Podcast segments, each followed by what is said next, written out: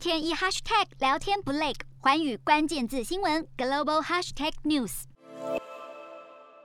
日本终于对外确立对于北京冬奥的官方立场，将同美国一样采取外交抵制，维持运动选手可以参赛的做法，但不会指派官员或外交代表出席。然而，临近日本的南韩则不同调。仅剩不到半年任期的总统文在寅曾表示不会考虑抵制，且南韩外交部官员也表示肯定北京冬奥的重要性。显然，南韩可能会派代表出席北京冬奥。日本会跟进抵制北京冬奥，其实没有太大的意外。原因在于岸田内阁早就确立抵制的立场，差别只是抵制程度的不同。换言之，日方必须对不同抵制做法进行沙盘推演。如果只是采取消极抵制，仍指派低层级官员出席，恐怕美国会不满意；反之，强力抵制则会破坏日中关系的发展。尤其明年是两国建交五十周年的纪念。值得留意的是，日本在宣布抵制时做了巧妙的外交设计，回避使用“外交抵制”一词。而是由官房长松野博一来发布，不是岸田首相或外务大臣林方正。显然，日本仍保留未来日中两国对话的空间，特别是岸田与习近平可能有碰面的机会。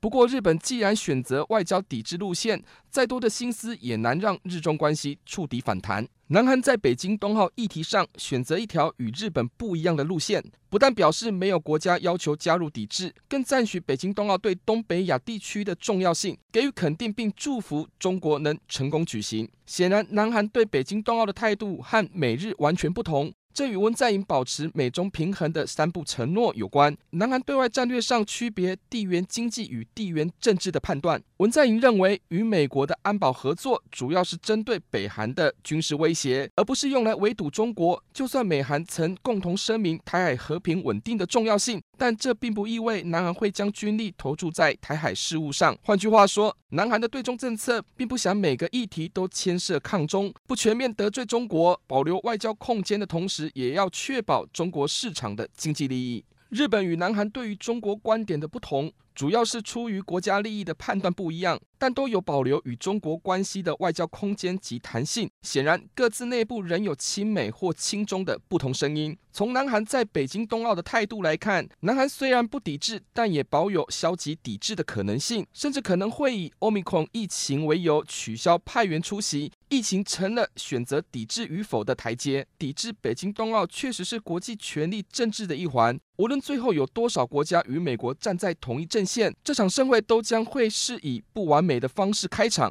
一个侵害人权的国家举办了象征和平与融合的全球性活动，是何其讽刺的画面！当然，每个国家的对外策略并非一成不变。日本还需要顾虑明年日中建交五十周年的外交意义。南韩明年则将举行总统大选，新总统是否会遵循文在寅的对外政策还很难说。别忘了，南韩社会仍有不少的反中意识，尤其年轻族群的态度不能小觑。日韩焦点全面掌握。东亚局势全球关注，我是主播刘以晴。全新节目《寰宇看东亚》，锁定每周四晚间九点，《寰宇新闻》MOD 五零一中加八五开破二二二，以及晚间十点，《环宇新闻》YouTube 频道播出。